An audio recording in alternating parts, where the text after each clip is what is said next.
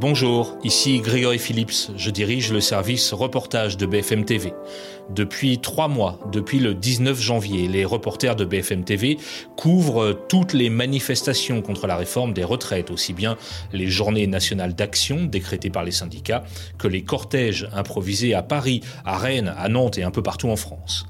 Depuis trois mois, nos reporters vous racontent toutes ces manifs, celles qui se déroulent dans le calme et aussi celles qui sont marquées par des violences, en essayant de documenter, de filmer tout ce qui se passe dans les cortèges et autour, parfois d'ailleurs en étant eux-mêmes menacés. On en avait parlé lors d'épisodes précédents. Comment filmer comment raconter ces moments de heurts, d'affrontements et de violence. On va en parler avec Maxime Brandstetter du service police-justice, avec Nicolas Maru qui est le directeur adjoint de la rédaction et avec euh, Jérémy Père, grand reporter. Nous sommes le mardi 18 avril, il est 17h. Le traitement par BFM TV de la violence dans les manifestations, c'est l'épisode 46 du service reportage.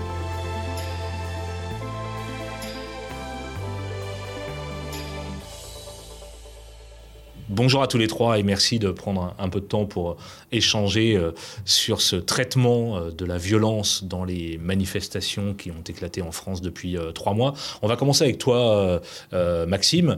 Tu as, as, couvert combien de, de, manifs depuis le début de ce mouvement? Depuis le début de ce mouvement, j'en ai couvert quatre. Je crois que ma première, c'est le 23 mars. Dans quelles circonstances et de quel côté, si je puis dire? Euh, sur les quatre, j'ai fait, euh, j'en ai fait deux euh, côté force de l'ordre, une avec la Brave, donc les, les, policiers de Paris, et une avec les gendarmes mobiles. Et côté manifestants, j'en ai fait deux. Alors à chaque fois, j'étais à un endroit précis, c'est-à-dire près du cortège de tête, là où il y a des dégradations, mais aussi parfois des, des manifestants pacifiques qui sont blessés. Ça, c'était l'un des deux sujets notamment. Toi, tu es euh, spécialiste euh, police-justice. C'est évidemment euh, très intéressant pour toi d'être sur le terrain, de voir comment travaillent les forces de l'ordre, de voir comment réagissent les manifestants. Enfin, c'est aussi pour ça que tu fais partie des équipes envoyées sur le terrain.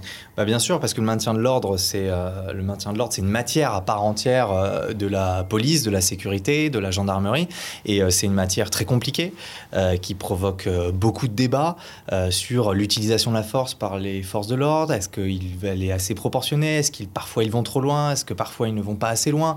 Euh, Côté manifestant aussi, euh, comment ils réagissent? Qui sont les casseurs? Est-ce qu'ils sont blessés injustement? C'est une matière polémique qui en plus euh, fait des dégâts, des dégâts matériels, mais aussi des dégâts humains. On parle des forces de l'ordre qui sont blessées, mais on a aussi récemment des, des chiffres de l'Observatoire des street medics qui indiquent aussi qu'il y a beaucoup de manifestants qui sont blessés. C'est quelque chose qui touche tout le monde, qui touche le droit de manifester, qui est extrêmement important. Et donc tout ça fait que c'est une matière euh, de la sécurité vraiment essentielle et qui en ce moment provoque beaucoup de polémiques, il faut le dire. Tu, parles de polémique. Euh, il y a notamment cette journée du 28 euh, mars, je crois, où tu es avec, avec la Brave, tu es embedded, comme on dit, c'est-à-dire que tu les accompagnes, c'est-à-dire qu'il y a eu un accord pour que tu puisses les suivre toute l'après-midi. D'abord, pourquoi on fait ça? Et, qu'est-ce que tu réponds à ceux qui disent, mais pourquoi BFM est embarqué comme ça avec les policiers? Alors pourquoi on fait ça? On négocie à chaque fois pour essayer d'avoir euh, des entrées avec euh, avec la Brave, avec les policiers, mais on a aussi fait avec les pompiers. On, a, on essaie à chaque fois, BFM TV a plusieurs euh, reporters placés dans la manifestation et on est aussi d'avoir nos entrées côté euh, police, côté euh, secours, etc. Là, on avait beaucoup négocié pour avoir des entrées côté de la Brave. En fait, on visait spécifiquement la Bravem, donc la Brave à, moto, motorisée.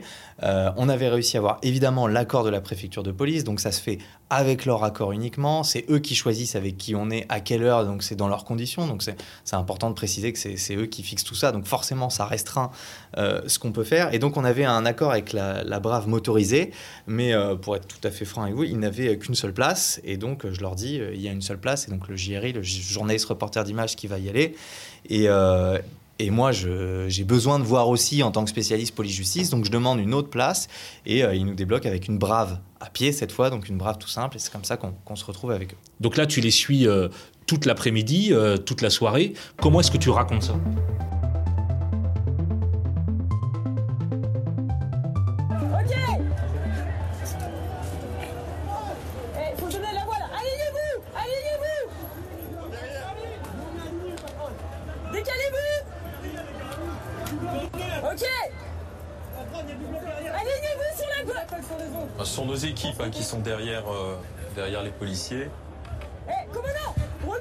Reculez, Mettez-vous en ligne là. On va attaquer. 313, transmettez Euh, je le raconte tout simplement. Alors déjà, je le raconte dans le cadre que la préfecture de police a fixé, c'est-à-dire qu'on n'a pas le droit de, de faire des interviews de policiers, on a seulement le droit de leur poser un micro et de euh, filmer la séquence et de laisser vivre, euh, euh, de, voir, de voir ce qui se passe. Donc si on y va, c'est parce que on est d'une part avec la Bravem parce qu'elle est l'objet d'une polémique, avec des propos qu'ils ont tenus. Il y a une pétition, parler, on va en parler après. Et euh, si on décide de suivre la Brave, c'est parce que bah, ces manifestations, il y a du maintien de l'ordre, il y a du maintien de l'ordre qui fait polémique, comme on a expliqué.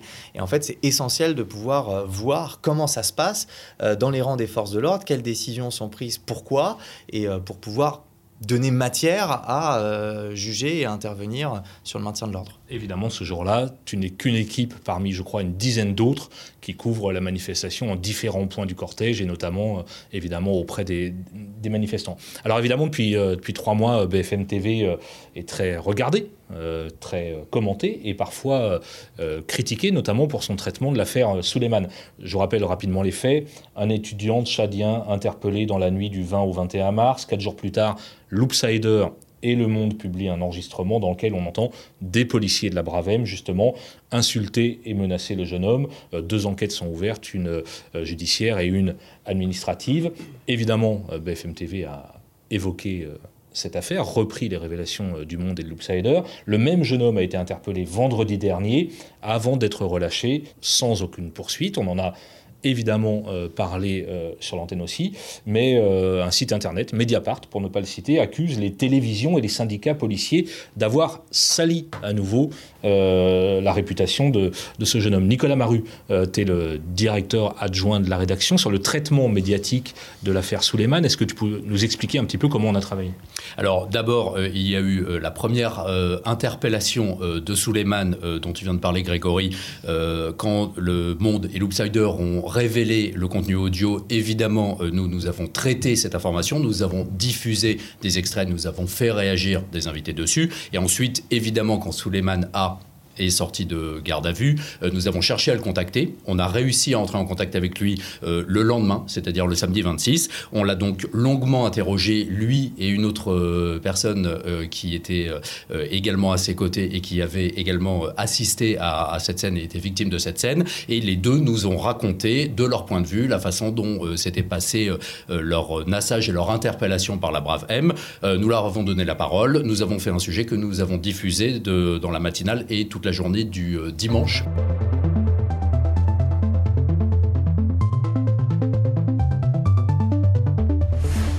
Il est l'homme visé dans cet enregistrement. Tu la fermes ou t'en veux Je ferme pas. Je ferme pas, tu commences à bégayer, t'en veux peut-être une, non Pour te remettre la mâchoire droite. Suleiman a 23 ans. Il est étudiant tchadien en France. Face aux policiers de la Brave, il décrit une série d'intimidations, mais aussi d'agressions. il m'a attrapé vers, euh, vers le parti génital et il m'a dit t'as pas de couilles et tout. Il commençait à m'insulter tout de suite. Ils ont pris ma, ma pièce d'identité. Tu viens d'où? T'es venu euh, à la nage, t'es venu en bateau, tu t'es accroché sur les ailes du, euh, de l'avion. Je me sens agressé, humilié et menacé aussi. Menacé parce qu'ils savent mon adresse, ils ont dit ils vont passer derrière mercredi. Ça, c'est pour le premier épisode. Et puis donc, il y a le deuxième épisode. Celui du week-end on dernier. parlait, du week-end dernier. Euh, donc, nous apprenons dimanche, euh, dimanche dernier euh, que Suleiman a été interpellé et que les enquêteurs lui reprochent, d'après nos informations et d'après les informations de nos sources, d'avoir, avec deux autres personnes, tenté de mettre le feu à une poubelle en marge d'une manifestation qui se déroulait vendredi soir. Et- Évidemment, je te coupe. comme la première interpellation avait eu un retentissement médiatique assez important, il était euh, normal de, raconter la deuxième interpellation. C'était évidemment complètement nécessaire. Suleiman A était de facto devenu le symbole euh, des violences policières pour euh, une partie de l'opinion, pour certains médias. C'est évidemment notre devoir de voir exactement ce qu'il en était. Et donc nous avons évidemment suivi cette affaire, c'est-à-dire que nous avons d'abord contacté nos sources policières pour savoir que reprochait-on exactement à Suleiman. Euh, là, les informations ont puisque dans un premier temps, on nous dit il lui est reproché d'avoir tenté de mettre le feu à une poubelle avec deux autres personnes. Dans un deuxième temps, on nous dit en fait, euh, lui n'est pas suspecté d'avoir mis, d'avoir tenté de mettre le feu à une poubelle, mais d'avoir fait le guet pendant que les deux autres personnes euh, tentaient de mettre le feu à une poubelle. Euh, pour le moment, je précise que à ce moment-là, nous n'avons pas donné ces informations parce qu'on était toujours dans une phase de récolte des informations. Nous sommes entrés en contact avec son avocat, parce qu'il est défendu par un avocat, Arié Alimi. Euh, cet avocat nous a donné la version de son client, qui est qu'il n'était absolument pas mêlé à cette affaire et qu'il accusait même les policiers qu'il avait arrêtés euh, de les avoir incités, lui et les deux autres personnes, à mettre le feu à cette poubelle. Euh, nous avons trouver l'avocat à la sortie du commissariat. C'est Jérémy, Père, c'est toi qui euh, euh, a réalisé cette interview de l'avocat qui évidemment a assisté son client en garde à vue. Et donc nous avons décidé de façon coordonnée de sortir cette affaire euh, à 16h dimanche, une fois qu'on était en possession de tous les éléments. Tous les éléments, c'était quoi? C'était déjà les informations que nous donnaient nos sources police, ensuite la version de l'avocat, ensuite l'interview bien sûr de l'avocat et nous avions un syndicaliste que nous avions fait en son, qui nous donnait les informations dont lui disposait. On s'est rapidement rendu compte évidemment que c'était version contre version. Nous, euh, on n'est pas euh, policier, on n'est pas procureur, on n'est pas juge, on est journaliste. Notre travail, c'est d'aller chercher les informations, de donner la parole aux uns et aux autres, et évidemment d'essayer euh, de récolter un maximum de preuves. et donc, à partir de 16 h avec Vincent Ventighem, qui est journaliste police-justice, en plateau, nous avons parlé de cette information. Ensuite, elle a connu un rebondissement dans la soirée, puisque Suleiman est sorti euh, de garde à vue sans qu'aucune charge ne soit retenue contre lui. Et donc, lundi matin, dans la matinale de BFM TV, qui est un moment, d'audience évidemment très important pour nous, nous avons fait un sujet très complet avec toutes les versions et avec l'information principale, à savoir que lui était ressorti seul, sans charge je trouve ça bien de remonter le fil parce que ça permet de comprendre effectivement comment euh, comment euh, on traite cette information qui évolue au fil des heures et comment on essaye évidemment de, de s'adapter avec la connaissance qu'on a euh, des faits présumés. Jérémy, c'est toi qui rencontres l'avocat Ari Alimi. Il y a dans cette histoire une petite histoire, mais qui n'est pas si anecdotique que ça, c'est que je citais euh, Mediapart euh, tout à l'heure, qui donc euh, reproche à plusieurs médias d'avoir sali la, réputation du, jeune homme. Et pour illustrer ce, papier sur Internet, il y a une capture d'écran de toi devant le commissariat. Donc, Au moment où je fais un duplex avec donc ma photo, mon nom, mon visage et l'illustration qu'on utilise à BFM, c'est-à-dire le, visage et le tournage qu'on avait fait de Suleiman pour la, pour la première affaire. Je, donc moi j'ai fait cet après-midi là du dimanche deux duplex. Euh, un premier à 16h10, un deuxième à 17h02. Le premier, j'étais juste après Vincent Ventigame qui a expliqué factuellement le, euh, ce, qui se passait sur cette affaire. Et moi, on me demandait euh, l'état d'esprit de, de Suleiman dans sa garde à vue, puisque j'avais rencontré Ari Alimi, que son avocat et que j'avais pu lui poser des questions. Et donc je commence par donner son état d'esprit et je lance un son d'Ari Alimi, doit être 16h. 10 ou 11 qui explique, lui, sa version des faits, à savoir que les policiers, euh, euh, les poli enfin, qu'il va vraisemblablement ressortir libre parce qu'il a, selon lui, des preuves, même en vidéo, que son client euh, est, innocent. Donc c'est, on, le donne assez vite. Et à 17h02, je fais à peu près la même chose, sauf que je commence en expliquant un peu l'affaire, en précisant la version, c'est que c'était la version des policiers, et ensuite je relance, je, je, donne la version de l'avocat et je relance le son en finissant, en chutant mes deux duplex de la même manière en disant que, eh ben, a priori, sa garde à vue devrait se finir parce qu'on arrive au bout des 48 heures en début de soirée et que ce serait l'OPJ et ou le parquet qui choisirait les suites, euh, les suites à donner à, tout ça. Et donc ça, c'est mon, c'est mon, le travail que j'ai fait cet après-midi-là. On était d'ailleurs la seule équipe de télé euh, et les seuls journalistes devant ce commissariat où on est resté euh, pour attendre donc de 13h jusqu'à 19h30, si je dis pas de bêtises, la sortie de Suleiman pour l'interviewer en présence de, de Maître.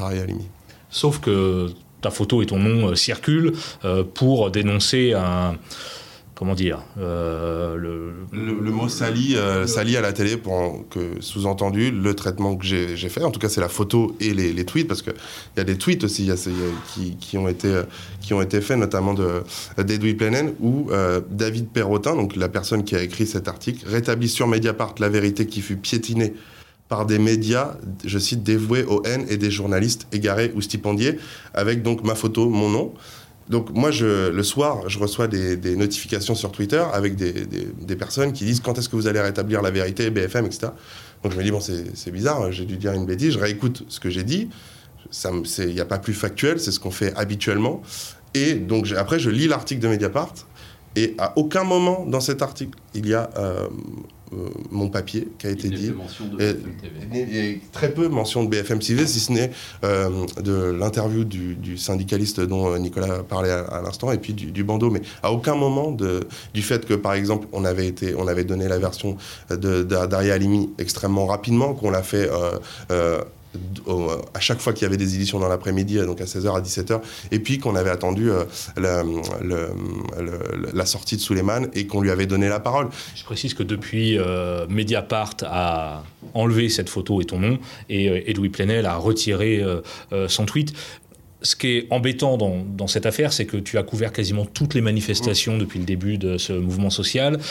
Et, tu l'as déjà raconté dans un épisode précédent, avec parfois euh, euh, des menaces de la part de manifestants. Enfin, tu as été euh, agressé avec ton JRI lors d'une manifestation précédente. Donc évidemment, quand ton nom circule sur les réseaux sociaux pour une fausse accusation, c'est c'est pas terrible, quoi. ça donne l'impression d'être une cible, enfin potentiellement une cible en manifestation. C'est très compliqué de couvrir ces manifestations parce que, contrairement à Maxime, moi je suis toujours du côté des, manifestants euh, et on a eu plusieurs fois des, problèmes. J'ai eu euh, mon collègue, comme tu, l'as dit, Baptiste, qui a eu euh, deux côtes fêlées après avoir été largement molesté, frappé au sol par des manifestants lors de lors d'une manifestation. moi, j'ai été insulté, on m'a menacé de, de mort, on va te euh, euh, casse-toi du cortège, c'est les mots qu'on emploie. Et ça, c'est assez fréquent dans les manifestations, non seulement pour moi, mais aussi pour beaucoup de journalistes de, BFM TV, parce qu'on est des cibles. Euh, et donc, évidemment, ce genre d'articles, ce genre de photos n'arrange strictement rien. Donc voilà, c'est vraiment une question qu'en tout cas, moi, je me pose, qu'on se pose de pourquoi ce choix de, de, photos de, et de mots sur cet article. Et moi, je partage euh, l'émotion de Jérémy parce que dans cette affaire, comme dans toutes les affaires, évidemment, on est extrêmement vigilant à donner toutes les informations, à donner le contradictoire. Et encore une fois, nous ne sommes pas policiers, nous ne sommes pas procureurs, nous ne sommes pas magistrats. Nous sommes là pour essayer d'aller chercher toutes les infos. Et quand il y a des infos contradictoires, on les donne. On essaye de le faire, évidemment, de la façon la plus honnête possible. Ça ne veut pas dire qu'on n'est pas critiquable, mais je pense que la meilleure chose à faire, on, a sûrement, euh, euh, on peut sûrement s'améliorer de plein de façons différentes, mais pour nous juger, il faut d'abord nous regarder. Merci à tous les trois. Merci.